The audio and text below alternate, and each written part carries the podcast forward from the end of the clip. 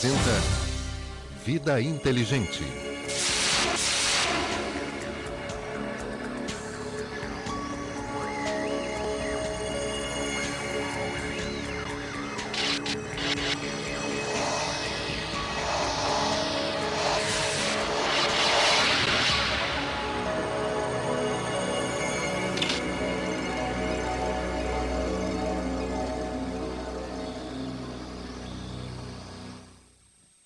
Boa noite, Florianópolis. É um prazer estarmos aqui juntos novamente. E a vida nos traz sempre, diariamente, a todo momento, ela nos traz ensinamentos. É, nós estivemos falando aqui em programas anteriores e a história se repete. As situações se repetem exatamente para ver se nós aprendemos as lições que o cotidiano nos dá. Estivemos falando a semana retrasada é, aqui com a doutora Mônica sobre a defesa da mulher, a violência em casa. Depois nós estivemos falando na semana passada sobre o exercício da paciência, né? E que o nosso irmão Jorge Antônio Ouro depois explanou muito bem a respeito e as situações quando parece que estão resolvidas, elas se mostram presentes de novo para que a gente verifique se nós estamos equilibrados, se nós estamos no exercício pleno da paciência, se nós estamos, especificamente nós estamos falando da paciência hoje, mas se nós estamos eh, no exercício pleno da saúde, do equilíbrio, da tolerância, de uma série de coisas. Então, como eu tenho sempre dito aqui, e repetido muitas vezes, e quanto mais a gente repete, a gente acaba convencendo a nós próprios e também fazendo com que essa coisa martele na cabeça das pessoas. A gente acaba é, assimilando aquilo que nós precisamos assimilar. Então, as situações nos aparecem para que a gente possa verificar se nós estamos em condição de enfrentá-las e superá-las. Tá? Então, como vocês viram no início do nosso programa, nós hoje estávamos, só cumprimentamos Florianópolis, porque infelizmente por um problema técnico não estamos falando para o Brasil e para o mundo hoje. Fazer o quê? Vamos falar com Florianópolis e com todo mundo por vibrações hoje.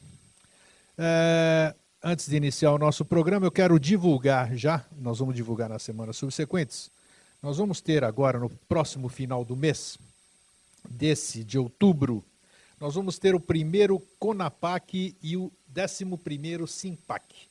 O que, que significa isso? É, vai ser o primeiro Congresso e Simpósio Nacional de Parapsicologia Clínica do Sistema GRISA. Um programa, vai ser um congresso de vulto, com pessoas gabaritadíssimas. Começa o evento no dia 30 de 10, no dia 30 de outubro, sexta-feira, das 14 às 18. Vai ter um pré-congresso que é interessante porque nós vamos estar é, proporcionando workshops dos palestrantes. Esse pré-congresso, até iniciar o congresso, vai ter alguns palestrantes que vão estar dando workshops sobre os temas que vão uh, proferir depois as palestras. Então vai ser um evento de grande porte, vai ser aqui em Florianópolis, no Intercity, do dia 30 de outubro a 1 de novembro. E você que tem interesse em parapsicologia clínica, você pode contatar o IPAP, IPAPPI, com dois P's, né? IPAP já falamos outras vezes, teve, teve aqui o, o César Grisa, o professor Grisa também, o Pedro Antônio Grisa, e você pode escrever para ipap,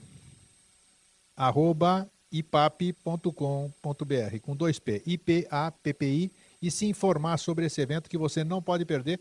Eu estarei lá também, dando um workshop sobre os fractais, a terapia dos fractais. Pois bem, um assunto que muitos está em moda hoje, em voga no planeta, quando se fala muito de paz. Todo mundo fala de paz.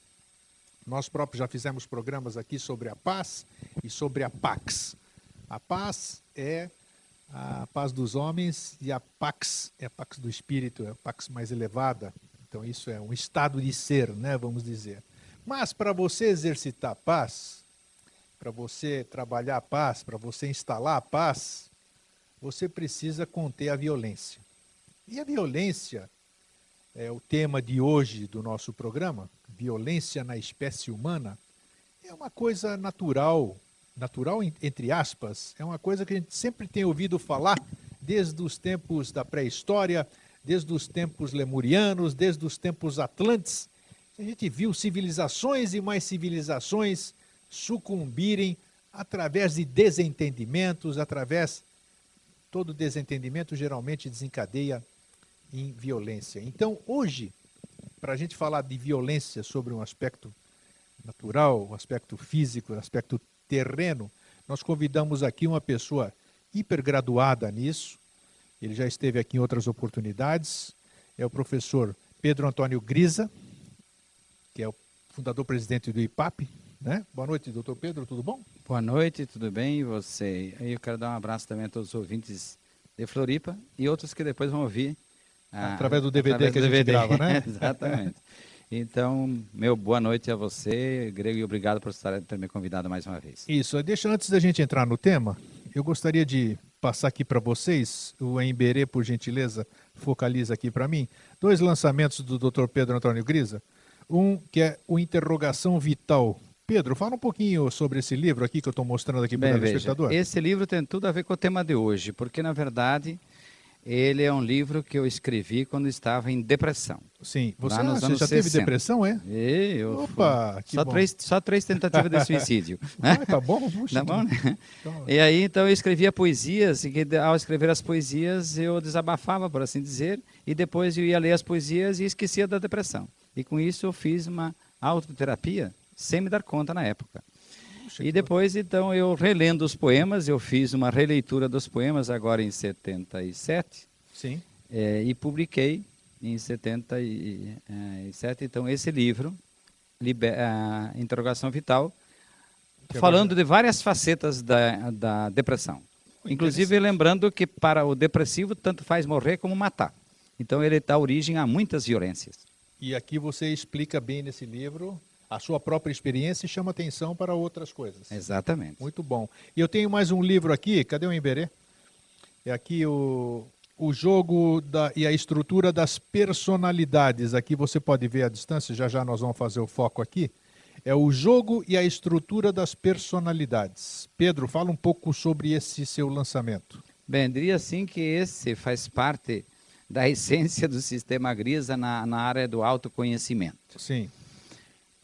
Porque esse livro é resultado, digo tá assim, do estudo do que acontecia comigo com os meus vizinhos ao longo da história. Só que depois, numa, ah, numa palestra sobre psicologia de marketing, Sim. alguém me falou da diferença entre os vendedores, que eram os mais velhos, e falava-se também do complexo caçula.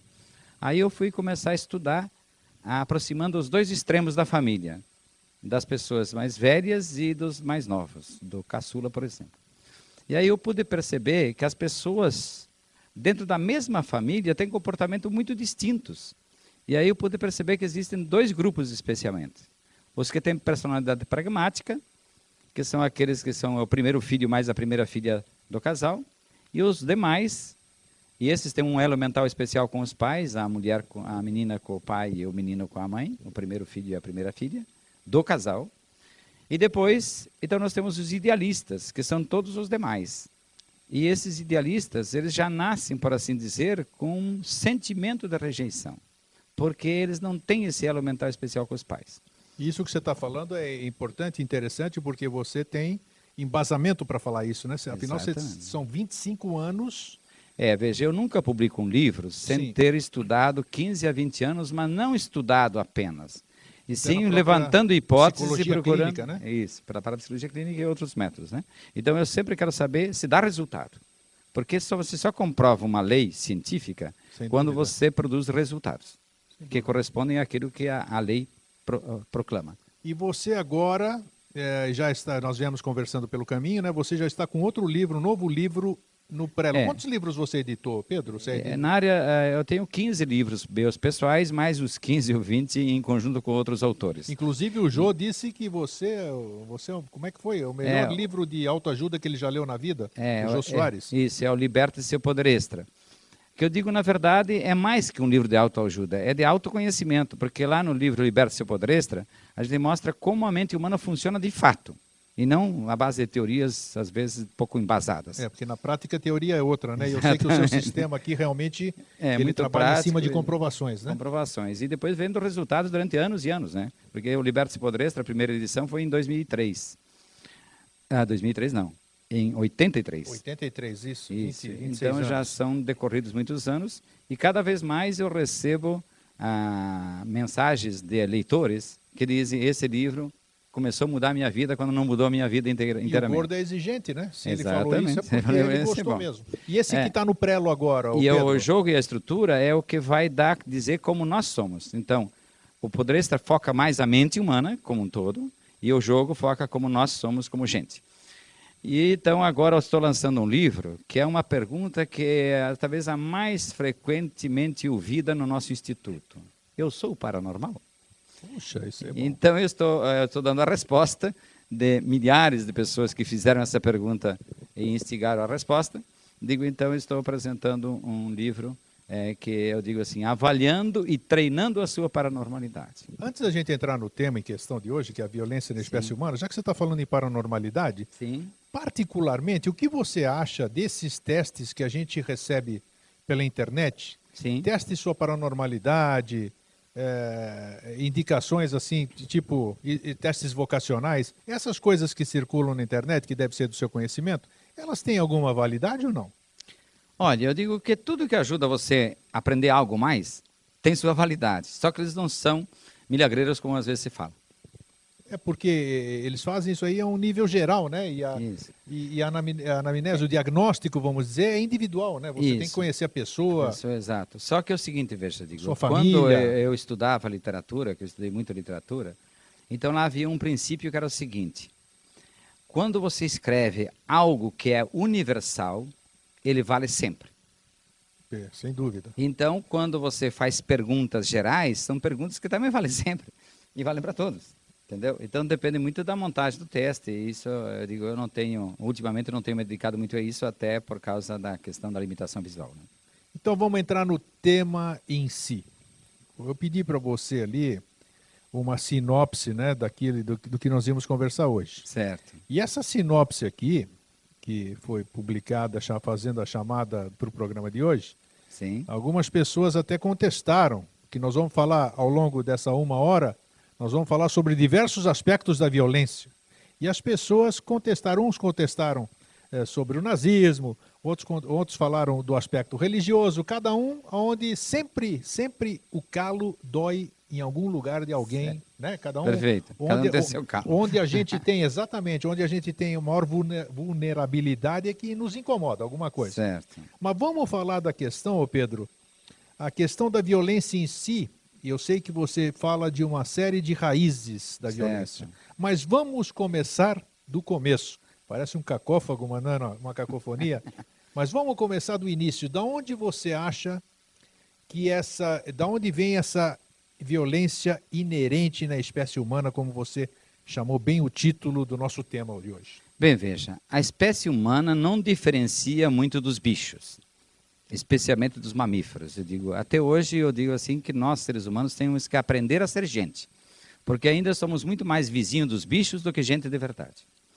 Então eu digo, eu tenho, eu sou filho da roça, digo, desde criança eu ficava olhando as formigas, os besouros, ficava olhando os, o gado pastando, ficava olhando o cavalo caminhando. E eu estava sempre me perguntando sobre tudo isso. Só que um dia, eu vi que lá na roça, por exemplo, os cachorros às vezes brigavam porque estavam correndo atrás da cadela que estava no cio. Isso. Mas nunca vi briga de cachorro lá por causa de comida. Só que quando eu fui para a cidade, um dia eu estava na rua e de repente eu vi dois cachorros, um avançando em cima do outro, e foi aquela guerra.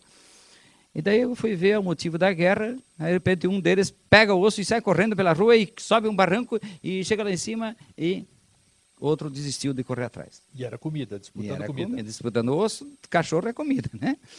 Então o que acontece, digo? Se você for analisar a história das guerras e companhia, você vai ver sempre que tudo é disputa por o quê? Por território que produz comida ou proteção. As guerras sempre são feitas por causa da necessidade de sobrevivência.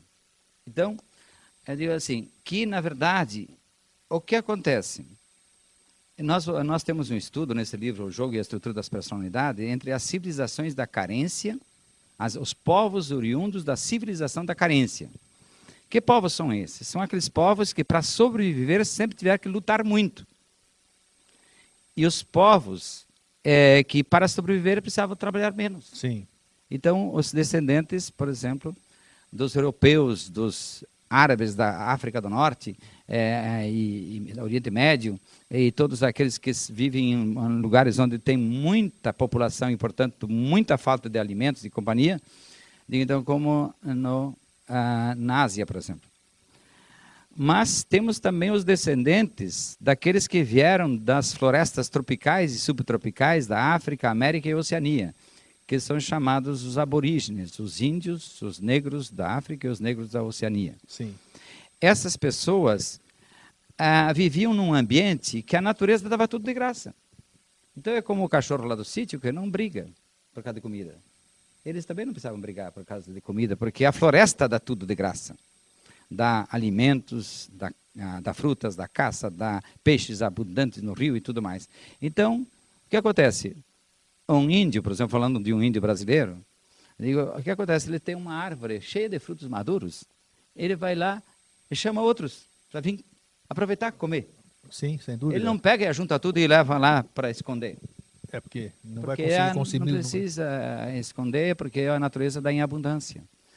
Então, há uma diferença de mentalidade muito grande entre aqueles que tiveram que lutar para sobreviver e aqueles que não precisaram lutar para sobreviver. Sim. Então, eu digo, por exemplo, quando o capataz português descia o chicote nos negros, ele era um cara violento? É, ele estava tendo uma atitude violenta. Mas por que ele fazia isso?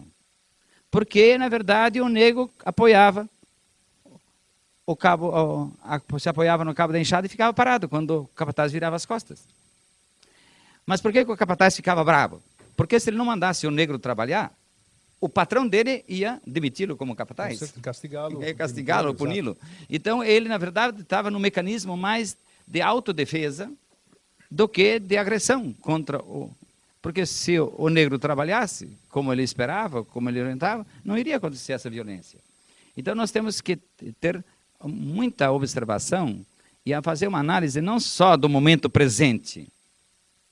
Porque claro. o momento presente foi, tem uma história de milênios atrás. Isso, vem de longa data. Longa Isso data. Parece que é então, hereditário. Então veja, eu digo, hoje eu digo assim, que ah, não tenho certeza se ah, o meu espírito viveu vidas passadas mas eu tenho certeza que eu herdei na minha Isso mente que eu ia falar. a história Dos dos meus antepassados. antepassados. Sem sombra de dúvida. Então, então eu digo, tem Danny Johnson, que é um psicólogo americano, e que ele fala da importância dos sentimentos, etc.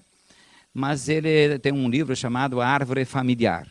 Então ele diz que nós, na nossa personalidade hoje, no nosso jeito de ser, nós temos influência das últimas 500 gerações. Se você computar uma geração em 20 anos, então 500 gerações, 500 vezes 20 dá quê? 10 dá mil 10 anos. mil. Então nós temos influência dos nossos antepassados pelo menos de 10 mil anos atrás Sim. até agora. Sim. Só que realmente a influência maior é das últimas décadas, vamos dizer assim. É das últimas gerações. E ele dá ênfase às últimas três gerações. Você que fala disso, você estuda disso, então você- você dá uma importância eh, fantástica, por exemplo, à memória celular. Você acredita nisso? Veja, existe a memória celular. Eu digo, eu não gosto de acreditar em nada, eu quero constatar se funciona. Exato. Eu estou falando em função da sua experiência, Sim, claro. né? exatamente. Eu digo, então veja. Você digo, constatou a existência de uma memória celular? Essa que foi a minha É, pergunta não, foi eu diria assim, eu não tenho certeza se é memória celular, mas eu tenho certeza que é memória é, herdada de geração em geração, Sim. que eu vejo que mais importante que a memória genética é a memória congênita. Por quê? Eu digo, por exemplo, ah, você tem aí uma mulher que foi esperada menino quando era gerada, ela vai ter características masculinas, ela vai ter comportamento masculino, e isso não foi trazido de gerações anteriores. Não, aí não. E sim veio do período de gestação, quando ela foi esperada de um sexo e nasceu de outro. Então, na verdade, essa memória congênita é muito maior. Só que às vezes nós temos uma menina que foi muito esperada da menina, mas tem características masculinas, porque a mãe dela é que foi muito esperada homem. Então aí ela transmitiu no período de gestação a sua imagem de mulher para a filha que ela gerava. Entendeu? Então temos que observar tudo isso e perceber depois também como é que essa mulher, quando gerava esse, essa pessoa que hoje é adulto, como é que a mãe dela se relacionava com as outras pessoas que estavam à sua volta, os irmãos de sexo masculino e feminino e assim por diante. Então, tudo isso, veja, hum. muitas vezes gera violência. Nos casais, especialmente. Eu hoje dizem que eu sou especialista em fazer o segundo casamento com as mesmas pessoas. Opa! Por quê? Porque eu descobri, percebi que não se trata de culpar pessoa alguma. É, geralmente um joga a culpa no outro, um né? joga a culpa no outro. casal, né? Tem especialista em fazer com que um jogue a culpa no outro. É Ou então joga a culpa no suja. pai e na mãe, joga a culpa no pai e na mãe, joga a culpa no avô, na avó, Isso. e não analisa o que de fato acontece entre as duas pessoas que integram esse casal. Então eu digo, poxa vida, é, às vezes eu. Porque o normal, vamos dizer assim, é o quê? Os polos opostos se atraem. Nós, na parte de dizemos os semelhantes se atraem. Sim. Mas que é semelhante? O que está na minha mente e o que está lá fora. Mas na natureza, a, o macho é normal se atrair, cruz, se atrair ser atraído pela fêmea e vice-versa. Então, o que nós vamos constatar? que se uma mulher foi muito esperada homem, ela vai ter a tendência de casar com um homem que foi muito esperado menina. Por quê? E que vai ter características distintas. Por quê? Porque o homem, a mulher esperada homem, ela tem um corpo feminino que vai casar com o homem que tem um corpo masculino. Mas o homem que tem corpo masculino tem uma alma feminina. Porque ele foi esperado menina, a vida interior dele é muito mais voltada para a ótica da mulher, de ser da ótica do ponto de vista da mulher.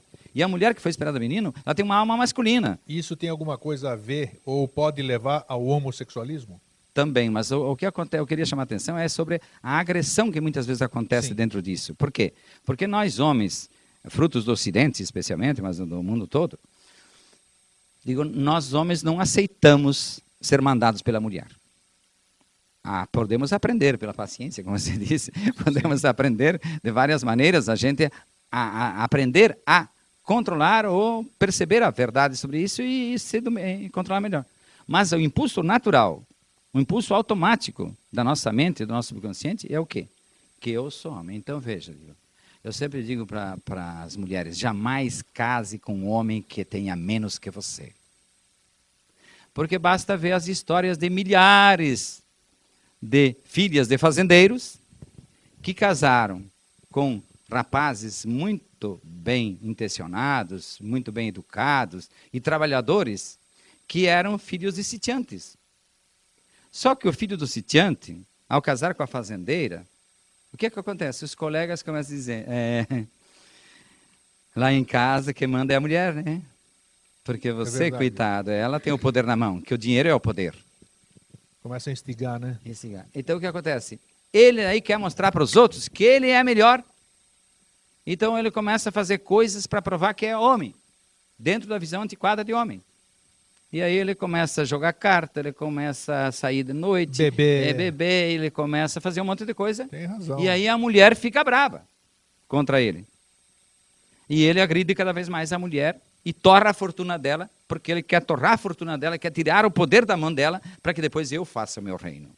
Só que ele não vai ter competência para fazer a mesma coisa, e aí os dois morrem deitados na valeta, eu digo. Né? Então, isso é uma, é uma, uma história repetida com milhares de mulheres no, e situações no diferentes e situações também, né? diferentes né? também. Não precisa ser apenas essa, digo, mas semelhante. Então, isso gera violência dentro de casa. E a pior violência é dentro de casa. Então veja, digo, porque lá a criança vai aprender. Parece que o jeito de vencer é brigando. Então a mãe briga para exigir do pai ah, que. mas isso é todo dia, a gente vê isso em todos os momentos. É. é e aí a criança que vê a luta, ah, fica o que no subconsciente dela? Que para ganhar tem que brigar. Que para vencer é só na, na porrada. Né? Então o que, o que vai acontecer? você vai ter um projeto de pessoa violenta. E veja, eu queria chamar a atenção, sabe, é, até nesse momento, porque é o seguinte: sempre que há desequilíbrio, é porta aberta para a violência. Não tenha dúvida disso. Então, ah, o que acontece? Nós vivemos recentemente, eu digo, nós estamos vivendo ainda, o momento da depressão. Muitas pessoas com depressão, digo. E eu que fui extremamente depressivo. Pode falar por cátedra, né? por- Claro, com passo, certeza. sentiu, né? E digo, e por que, que eu aprendi a ajudar as pessoas a se libertarem da depressão e fiz um método próprio que hoje eu divulgo para os meus discípulos e que estamos ajudando milhares de pessoas a se libertarem da depressão. E eu digo, eu poderia convocar aqui eh, centenas e centenas de pessoas que tomavam 12 comprimidos por dia para combater a depressão e hoje não usam mais nenhum comprimido e têm uma vida dez vezes melhor do que tinham quando fa- faziam uso desses medicamentos. Digo, o medicamento, na hora certa, de forma adequada, é importante. Mas Claro. estou dizendo que a pessoa pode libertar-se disso. Usar o medicamento como uma necessidade, Necessidade momentânea, uma- né? Exatamente. E depois se uma- libertar daquilo. Isso. Então nós damos, é, eu digo, a gente conseguiu descobrir o caminho disso. Por quê? Veja, quando eu descobri que o cérebro humano, que é o, o nosso, a nossa mente, é constituída de consciente e subconsciente, e que o subconsciente que comanda todas as nossas reações emocionais, comportamentais, eh, orgânicas e também as factuais, os fatos da nossa vida, eu disse, pois é, mas se se diz que o cérebro humano funciona como um computador, a mente humana funciona como um computador, se eu mudar a programação, muda o resultado. Sim. E a partir daí eu comecei a fazer experiências com pessoas que sofriam de fobias. E aí então, eliminando um medo de barata, de sapo, de elevador, de qualquer coisa, é que acontecia, eu fui descobrindo que era só mudar a ótica daquela pessoa e também avaliar o fato que fez a pessoa passar a ter esses tremeliques. Então, foi normal que naquele momento você ficasse apavorada eh, com aquela barata, ou com aquele sapo, ou qualquer coisa. Mas é normal também você perceber agora que nada de grave aconteceu. Qual que é a verdade maior? Que o susto foi grande. Isso não há dúvida. Que você sofreu naquela hora. Mas qual que é a verdade? Que nada de grave aconteceu. O sapo não comeu você, nem a barata transportou você para o inferno ou qualquer outro lugar. Eu digo, então o que acontece? Tem que perceber a verdade. Porque já avisaram grandes profetas desse planeta que só a verdade liberta. Isso, é isso. Então, quando a pessoa vê o sapo verdadeiro e você ajuda a pessoa a perceber o sapo de verdade, e não o fantasma de sapo que ela criou em cima do sapo quando sofreu um susto, ou um susto ela ou a mãe quando estava grávida, a pessoa percebe o sapo verdadeiro e acabou o medo. Aí ele é Mas simplesmente um isso- bicho e acabou. Não, e é nada. acabou, não nada mais. representa nada. Mas isso, digo, gente pode fazer isso com os bichinhos, pode fazer com outros medos. Até com a própria O- violência, não é isso? Isso, o medo do crime. Você olhar para ela. Exatamente. Então, por que que hoje, eu digo, eu fico, às vezes, antigamente ficava com raiva, hoje eu só fico indignado. Quando eu vejo que, por exemplo, um veículo de televisão dá espaço para os bandidos, para os criminosos, dez vezes mais do que dá para os nossos inventores, para os nossos estudiosos, para, os nossos, eh, para as nossas pessoas de caráter, para as nossas pessoas honestas, para as pessoas que, eh, que constroem coisas, resultados positivos, eu digo. E depois fica lá. Eu dou um exemplo bem prático e falo o nome. Tempo atrás eu assistia o programa do Datena na TV Bandeirante. Ele desce o mar e fala, esse criminoso, esse "Ei, como é que é esse cara? Pá, pá, pá, pá, pá." Todo mundo conhece o jeito do Datena. Se não conhece, vai. Já fiz propaganda na televisão. Mas em seguida, nem duas horas depois ou menos, lá estava a TV Bandeirante exibindo um, um filme de violência exagerada. Elas são os principais Então eu digo, por instigadores. que, que adianta ficar falando se você, na verdade, não é capaz de continuar dentro da sua, da seu órgão de comunicação fazer uma coisa boa? E mais ainda, uma coisa que eu digo a esses jornalistas babacas, digo, eu gosto de jornalista, pô, porque eles me ajudam a divulgar até meu trabalho, digo. Claro. Mas temos que, eh, digo que a- é a mentalidade que está fazendo o jornalista agir assim. Ainda hoje eu via, o cara eh, dava as. Ah, então eu vou falar o caso. Os policiais invadiram lá um lugar usando explosivos. Desrubou a porta. Eu digo, mas para que, que vai passar tudo isso na televisão? Só para que oh, as policiais ganhem fama? Eu digo, chega de fama. Interessa o resultado. Mas ele fazendo isso está ensinando o bandido a produzir, a fazer violência diferente. Dúvida. Ele está estimulando, está ensinando o bandido a cometer crime. Agora, Pedro, você está você tá falando, vamos falar no ponto certo. Por que, que o ser humano ele tem tanto prazer pela violência e pelo fruto dela? Por exemplo, você está falando isso aí, as pessoas ficam ligadíssimas assistindo o que você falou. As pessoas param em acidente, elas fazem questão de ver atropelamento, acidente, não sei o quê. O que, isso que Bem, é, veja, é, um prazer? O que, que isso é isso? Isso faz Pedro? parte de um dos itens da depressão. Da depressão? Da depressão. Porque hoje nós vivemos num mundo depressivo, mas já já vem aí o mundo dos esquizofrênicos. Eu digo que vai ser pior do que esse. Então, o que acontece? O depressivo, ele sofreu muito. O depressivo é aquele que sofreu muito. Quanto mais eu sofro, mais eu tenho pena do outro que sofre. Porque eu não tenho pena do outro que sofre. Eu me imagino no lugar do outro. Se eu estiver no lugar do outro, como eu gostaria de ser tratado? Então, na verdade, isso chama-se é, que você se coloca no lugar do outro. Uma transferência. Uma transferência, alguma coisa que eu valho. Bem, então, quando acontece uma violência, aquele que sofreu muito, ele gosta de ficar olhando. Graças a Deus que não foi comigo. Desta vez não fui eu. E é como se o depressivo tem a tendência a desenvolver dois fatores: o sadismo, de gozar por ver outro sofrer, ou então ter pena de. Então a pessoa pode assistir aquela coisa, por quê? Porque ela se sente envolvida por aqueles sentimentos, como se fosse ela mesma.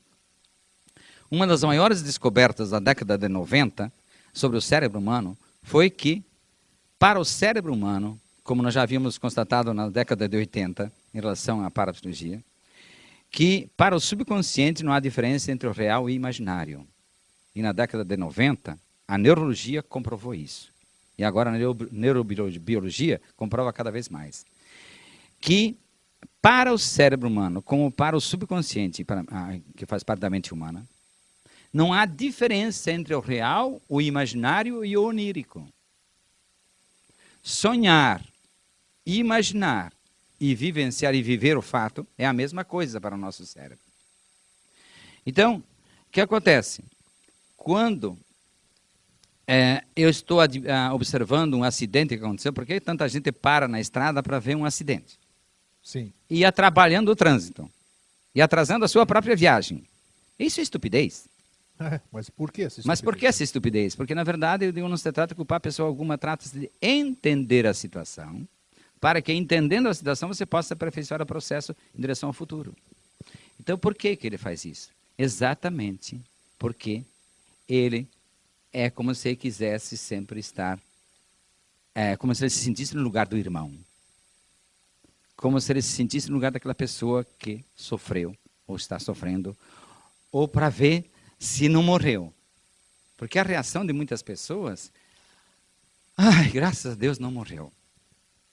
Que bom, o policial ajudou a vencer, a superar e não, morreu. Então, a pessoa se sente vencedora na vitória do outro. É a mesma coisa que a gente assiste futebol. Uma vez eu vi uma, um comentário que dizia assim, que um, um índio foi assistir um jogo de futebol. E ele assistiu o jogo do começo ao fim. Depois que perguntaram para ele, o que você achou? Eu achei uma grande bobagem. Porque as pessoas corriam atrás da bola, pulavam para lá, e depois moravam para cá, e ninguém queria a bola e todo mundo corria atrás da bola. É, é uma grande dele. bobagem. Claro, na visão dele era, visão dele era aquilo. Mas por que, que nós ficamos empolgados? Porque nós queremos ser Ronaldinho. Porque nós queremos ser é, Adriano, o é, imperador. A gente veste a camisa Veste a camisa né? dele, porque Xinga, nós, nós nos incorporamos. Vibra. Nós vibramos porque nós estamos no lugar deles, como se nós fôssemos eles. Isso é parte da depressão. É o primeiro talento da depressão. Ser é capaz de se colocar no lugar do outro. Porque somente quem é capaz de se colocar no lugar do outro é capaz de compreender profundamente o outro. Nenhuma pessoa será um grande terapeuta se não tiver sido depressivo. Porque só o depressivo é capaz de se colocar no lugar do outro. Ninguém será um grande professor, um mestre de verdade, se ele não tiver sido depressivo ou ainda não tiver vivenciando depressão.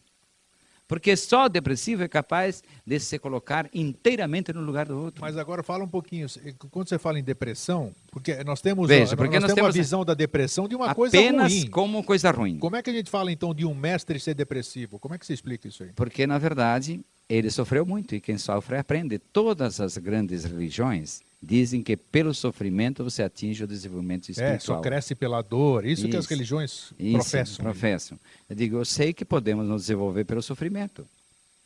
Eu mesmo digo que eu apanhei muito da minha mãe, acho que de tanto ela bater embaixo, organizou em cima. Sim, é. e hoje dizem que isso é violência contra a criança. Eu, digo, eu não me senti violentado quando minha mãe me corrigia batendo com a vara, eu digo, com o chinelo, com outra coisa. Eu tinha respeito à minha mãe. Eu não tinha medo da mãe, nem do pai. Eu digo, eu tinha respeito. Eu tinha medo do chinelo, da vara e tal. Eu digo, mas se eu podia correr, eu corria, mas se não dava, né? é, aguentava. É né? Mas nós estamos aqui hoje, pessoas íntegras, né? Pelo Exatamente. menos, que apanhamos e estamos bem. Apanhamos e estamos inteiros.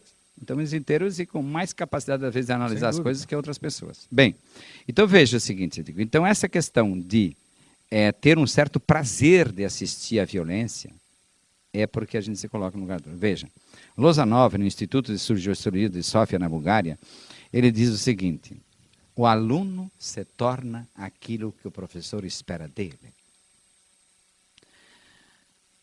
E hoje, quando o que que os professores esperam dos alunos que entram na sala de aula de arma? Hum? Que ele já, já é um bandido. Ou que ele vai ser bandido. Que ele é um perigo para a sociedade. Até para o próprio professor, né? Exato, para o próprio professor. Digo. Mas por que, que nós chegamos a esse extremo? Por que nós Porque nós não estabelecemos disciplina. Nós proibimos o chicote na bunda das crianças. Mas não ensinamos outra forma de criar disciplina dentro de casa e na escola. Nós não aprendemos formas benéficas e construtivas para ensinar a criança a ter disciplina, organização, trabalho, dedicação. São as quatro bases para a pessoa ser competente e honesta.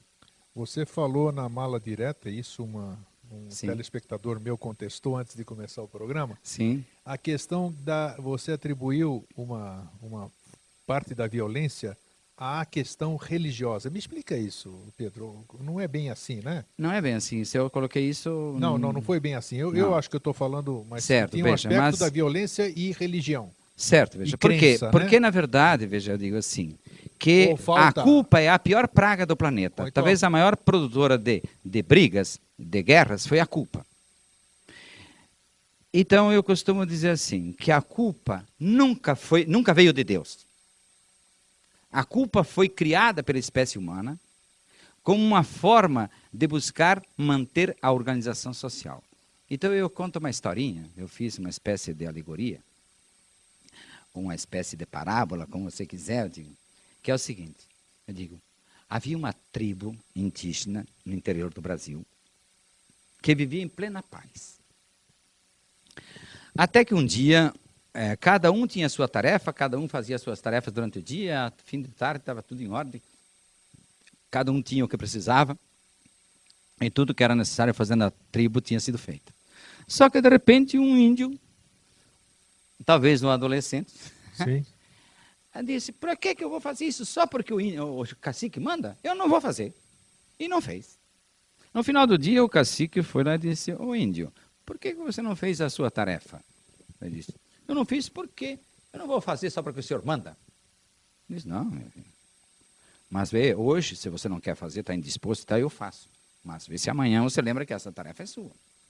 Só que com o passar dos dias, não só aquele índio começou a desobedecer o cacique, como ele provocou outros para desobedecerem também. Exato. E criou a confusão na tribo. Aí o, o cacique, sem saber o que fazer, mais, porque os alunos na escola do cacique estavam em situação difícil, ele chamou o pajé. E ele disse, pajé, e reuniram os três lá numa clareira da floresta. E o cacique disse, pajé, índio não obedece cacique. Mas agora índio provoca confusão na tribo. Daí o, o pajé olhou para as copas das árvores que estavam em volta e sentenciou. se índio não obedece cacique, Tupã fica triste. Mas se índio cria confusão na tribo, Tupã fica bravo. E pode castigar índio. E daí o pajé, o que eu tinha para dizer, cacique, já disse. Obrigado. Daí o cacique diz para o índio, índio, eu vi bem o que o cacique disse. Uhum. Então, vai e seja feliz. Bem, aí em diante, quando o índio pensava em não fazer a tarefa dele e até convidar outros para não cumprirem as tarefas deles, ele começava a olhar para as copas das árvores. Será que Tupã está me vendo? Quando ele tinha impulso de comandar lá uma rebelião, uma, uma revolta no meio da tribo, ele começava a olhar pelas copas das árvores e se Tupã e ver. E se Tupã ficar bravo. E se Tupã me castigar. Como é que ele vai me castigar? E aí surgiu o sentimento de culpa, do medo do castigo, que culpa nada é, mas é que medo do castigo. Eu digo, e essa dupla, pajé e cacique, estão presentes em todas as culturas. Eu fiz estudo comparado de nove grandes religiões e as culturas correspondentes e, e a, próximas. E você é um homem religioso, né?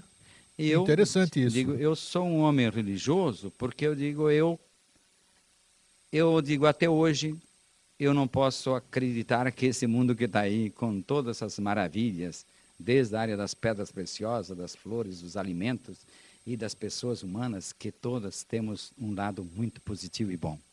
O ser humano é bom por natureza. Só que, na verdade, ele perde essa bondade quando ele sente a sua sobrevivência ameaçada. Eu digo, quando sente sua sobrevivência ameaçada de forma clara e direta ou de forma imaginária, porque acabamos de falar, para a, o subconsciente, para a mente humana e para o cérebro humano, imaginar tem o mesmo valor de acontecer. Então, se eu imagino que o cara lá pode roubar meu gado, o que, que eu tenho que fazer para eu não ficar sem o que eu preciso para sobreviver? Mando matar. nele. É, ficar de olho nele. Né? ficar de olho nele, e depois, se não basta, a gente. Então, veja, aí tem um crescendo de, dos aspectos que levam à violência. Eu digo, nós temos no nosso organismo dois sistemas distintos o sistema que busca garantir a sobrevivência do nosso organismo interiormente, e aí temos os impulsos da sede e da fome, e nós temos as necessidades de sobrevivência que vêm de fora.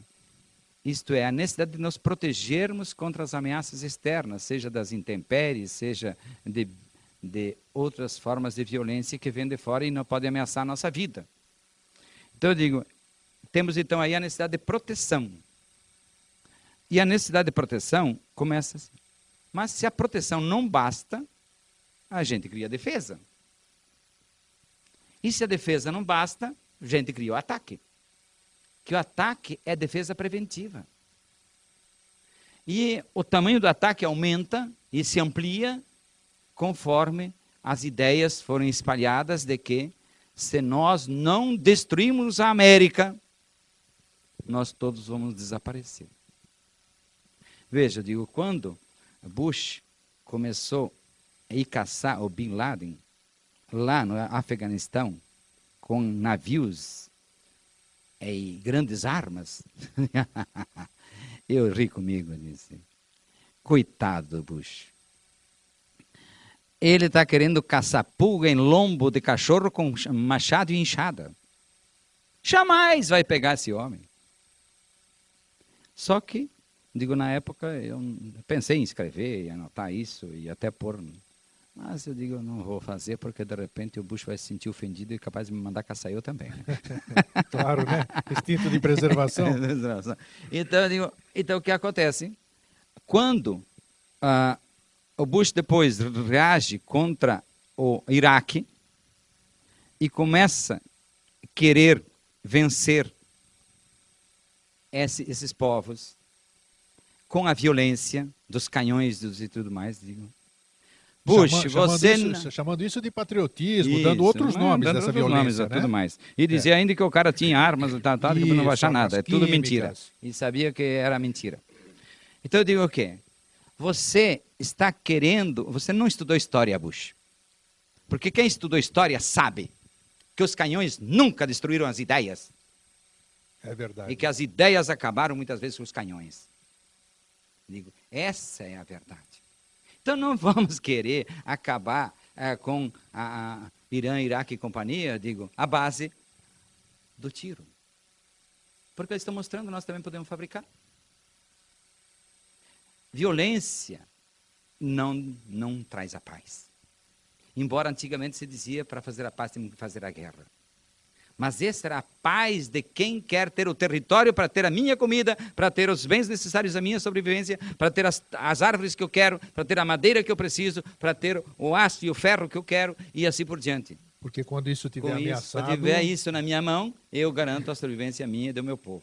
e se tiver e se ameaçado, eu vou ameaçado, para a violência, eu claro, eu vou me defender. Vou me defender. Como até hoje eu digo. É importante o trabalho de policiamento.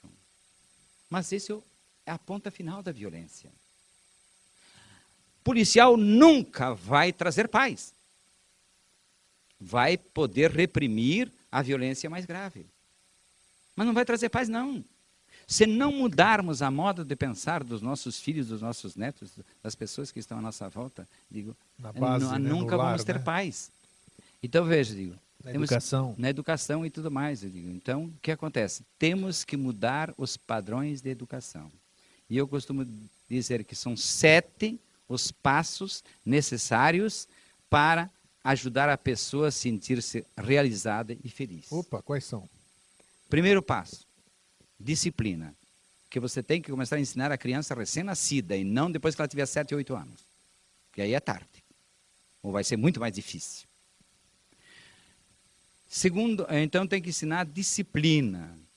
Tem que saber hora para isso, hora para aquilo, saber que agora tem que fazer isso. agora- Mas não uma disciplina que o Pedro Grisa no futuro tem que tratar a criança, né? Porque ela foi repreendida, ela foi Digo, cerceada, ela foi. Na verdade, a criança tem que perceber a verdade com clareza. Veja, eu costumo dizer que na nossa infância nós apanhamos muito. Eu apanhei. Eu E também. não tomei uma cacetada sem eu merecer. Eu Exatamente. reconheço. Porque a gente sabia que não existia essa maldita lei da impunidade, Sim. que é a pior praga que existe hoje e que é proclamada pelo Senado Federal e companhia. digo. Então, essa é a coisa pior que existe. Depois tem que ter organização. Disciplina. Disciplina é a distribuição organizada do tempo. Sim. Organização é a distribuição adequada do espaço.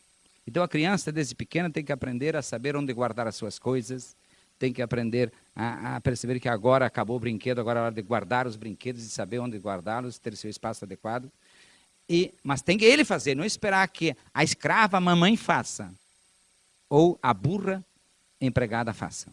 Ou os avós. Os avós, são sim, os mais comuns, né? esses são mais comuns, vai lá fazer. Digo eu mesmo, muitas vezes eh, juntei brinquedo do neto e quando vi ele tinha ido embora. Digo, mas hoje eu digo sempre, ah, quando ah, procuro dizer, ó, pelo César, o papai está para chegar, vamos guardar os brinquedos? Hoje, normalmente ele vai. Até esses dias, tem o Gustavo, que o Pedro César tem quase quatro anos e o Gustavo tem quase dois. Quando eu disse está na hora de guardar os brinquedos, quem tomou a dianteira foi o Gustavo, que é o menor. O pequenininho. Um é. pequenininho. E aí eu disse, Pedro César, vai perder para o Gustavo? Ele disse, ah, não, não, então ele começou a juntar também. Então a gente tem que saber estimular a fazer as coisas com alegria, Uma concorrência uma sadia. concorrência né? sadia, exatamente. Então, por que eu digo? A pior praga que está acontecendo hoje, depois da culpa, chama-se esmola. E que a esmola tem uma versão moderna hoje, chamada superproteção. A pior mãe é aquela que é chamada de supermãe. Especialmente se ela não tem outras estratégias para manter disciplina, organização, etc. Porque também tem, às vezes, é o seguinte, que se a palavra pode convencer, só exemplo arrasta. Então, basta ver o seguinte, tem muitas coisas interessantes na, no campo do pensamento. Porque eu digo, você já reparou que atrás de um defeito, muitas vezes se escondem dez qualidades. Só que como o defeito incomoda, a gente só percebe ele e não percebe as qualidades Perfeito, que estão atrás dele. Isso mesmo. Então eu digo, mas quando você está longe do namorado com o qual você brigou, você não lembra mais dos defeitos, porque os defeitos não estão mais incomodando agora. Mas lembra das qualidades, lembra das coisas boas que viveram junto, ainda bate a saudade e quer voltar. Mas isso vale para todos nós. Então eu digo, o que tem acontecido com a subproteção? Temos impedido os nossos filhos, os nossos netos, etc., digo, de fazer o quê? De ter a alegria da vitória, a vitória verdadeira, a alegria de descobrir que eu sou capaz. Eu fiz isso, eu sou capaz. Isso dá uma alegria imensa para a criança. Isso faz parte dos do sete aspectos que você Esse falou. é exatamente, porque é conseguir a organização. Disciplina, organização. Depois a criança tem que aprender a trabalhar. Com que idade? No máximo com três anos, quatro anos de idade, já tem que aprender a trabalhar. E o que, que é trabalho? Trabalho, na verdade, é aquela tarefa cujo resultado beneficia o grupo. Beneficia a família, por exemplo. Importante isso. Então, o trabalho é aquilo que contribui para o bem-estar de mais pessoas, não só do indivíduo. Então, quando você mostra para a criança que ela juntou os brinquedos, está vendo? Agora o avô que caminha devagar, porque não enxerga direito, se ele passar aqui, ele não vai tropeçar no brinquedo, não vai cair, não vai se machucar. Você fez uma coisa boa para o avô. Sim. Entendeu? Então é assim, é, você vai mostrando para a criança também os benefícios que a tarefa dele vai trazer, não só para ele, para outras pessoas. E ela vai se sentir útil também desde pequenininha, Sim, né? exatamente. Estou sendo Vai se sentir útil, reconhecida, valorizada. sendo- né? Isso. E eu digo, depois do trabalho vem a dedicação. O que, que é dedicação? Dedicação é desenvolver uma tarefa é, cujo resultado leva mais tempo para ser alcançado. Isso é dedicação. Se a pessoa aprendeu disciplina, organização e trabalho, lá para os 4, 5 anos, ela é capaz já de fazer tarefas mais longas. E fazer com dedicação e esperar o resultado final, porque ela aprendeu que ela é capaz, ela aprendeu que ela conseguiu fazer alguma coisa boa e importante. Agora ela quer conseguir um resultado maior ainda. E para isso precisa dedicação. Cuidar de um plantar Cuidando. uma semente, Isso. né? Ficar cuidando ficar todo cuidando, dia, né, todo vendo dia, aquilo né? crescer. Na hora que vai para a escola, ter capacidade de fazer um tema que exige mais tempo para terminá-lo. E não querer terminar às pressas. Só que nós vivemos num mundo mágico. Bem, eu digo, essas quatro condições básicas da, da desenvolvimento da personalidade humana são fundamentais para que a pessoa possa desenvolver competência. Competência para conquistar os bens necessários para a sua sobrevivência. E quem for competente não precisa pedir esmola. E quem for competente não precisa roubar. Quem rouba, quem logra outro, está fazendo declaração aberta de incompetência. E quem é competente não precisa ter inveja do outro, porque eu sou capaz de alcançar. Então isso dá uma satisfação interior imensa. E quem então tiver competência tem capacidade de ser honesto. Honestidade. Porque na honestidade, que eu digo sempre que os dois produtos em falta no planeta é honestidade e caráter, pessoas de caráter. Quem é a pessoa de caráter? A pessoa que sabe valorizar a vida e a si mesmo e por quê? Porque ele aprendeu a obter resultados benéficos a ele e às outras pessoas. Ele tem competência. Entendeu? Então esses são os passos. E aí, se você ainda não desenvolveu ou tem falha em algum desses aspectos, é urgente você treinar-se para isso. Porque agora você está ouvindo esse programa, é porque você já tem maturidade suficiente e mais, ainda diria parabéns se você aguentou e acompanhar o nosso programa até agora. Por quê? Só faz isso. Primeiro, você já tem o teste que você não vai ser esquizofrênico. Porque esquizofrênico não aguenta meia hora de arenga ou de explicação de alguma coisa. No caso aqui é uma hora.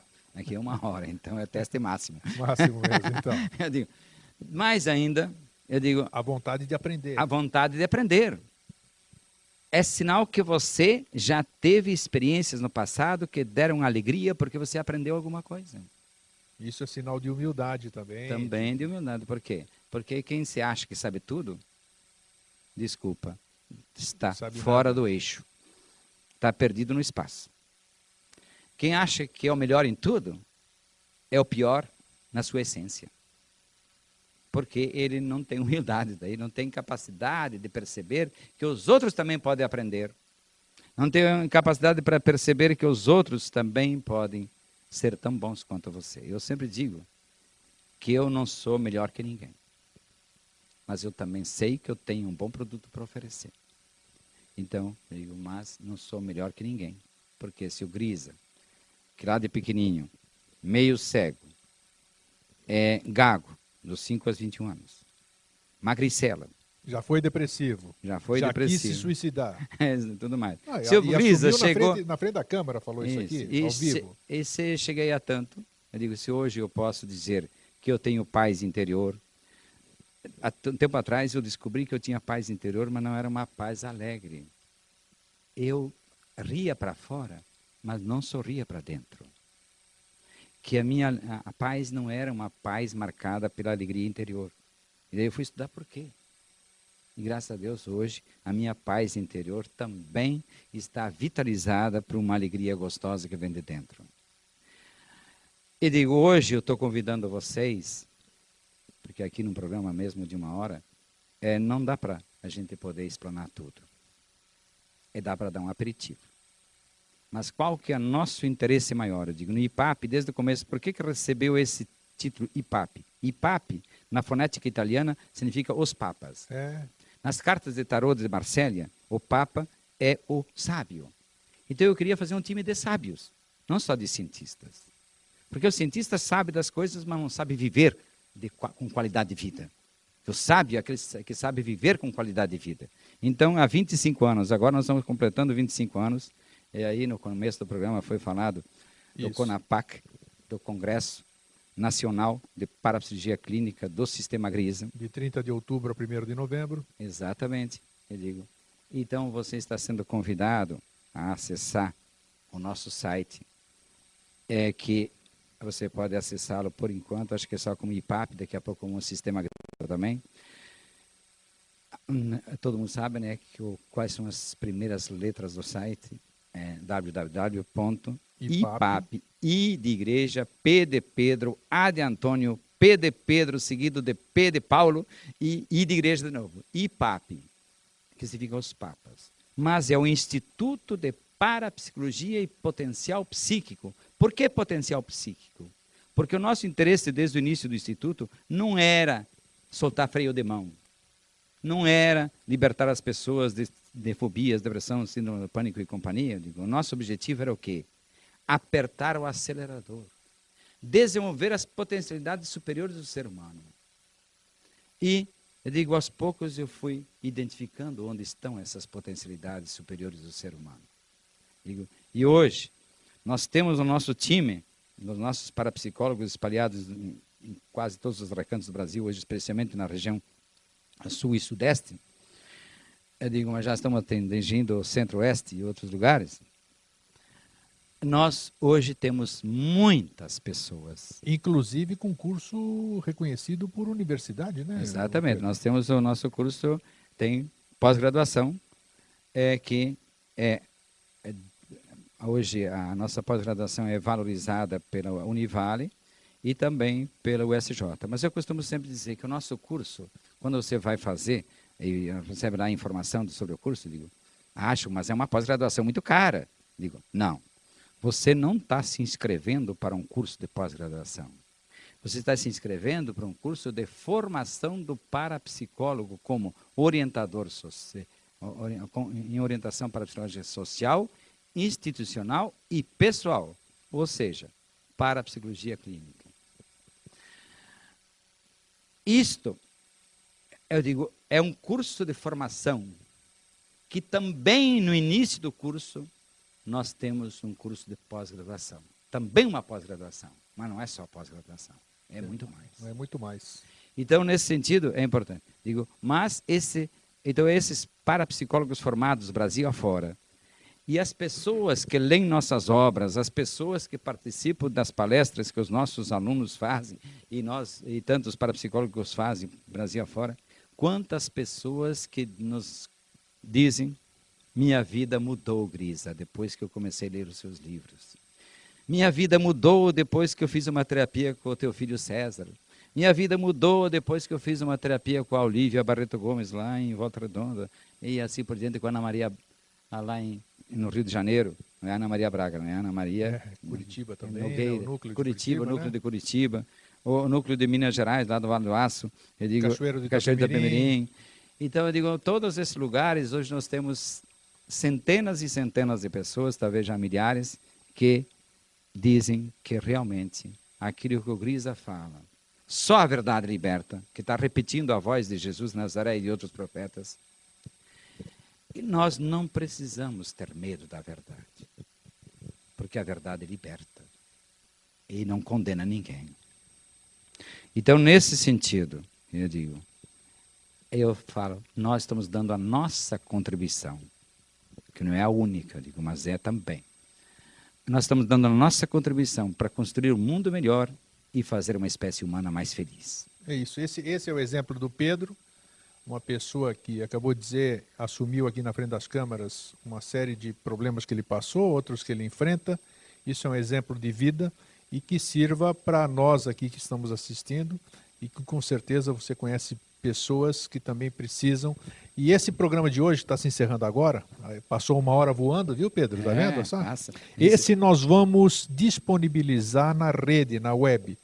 É, nós vamos colocar o áudio à disposição num site que nós vamos, vai ser no próprio IPAP, nós vamos ter esse vídeo lá no IPAP e nós vamos disponibilizar o áudio através de um mecanismo na internet. Nós vamos informar em breve porque esse, esse programa de hoje é útil para muitas pessoas, então nós não podemos restringi-lo. Então, a partir da semana que vem, a partir de amanhã, já é sexta-feira, vocês vão poder ter esse acesso. Pedro, muitíssimo obrigado por mais uma vez atender o nosso convite. Eu gostaria que você fizesse a sua consideração final, dando um recado para o nosso telespectador.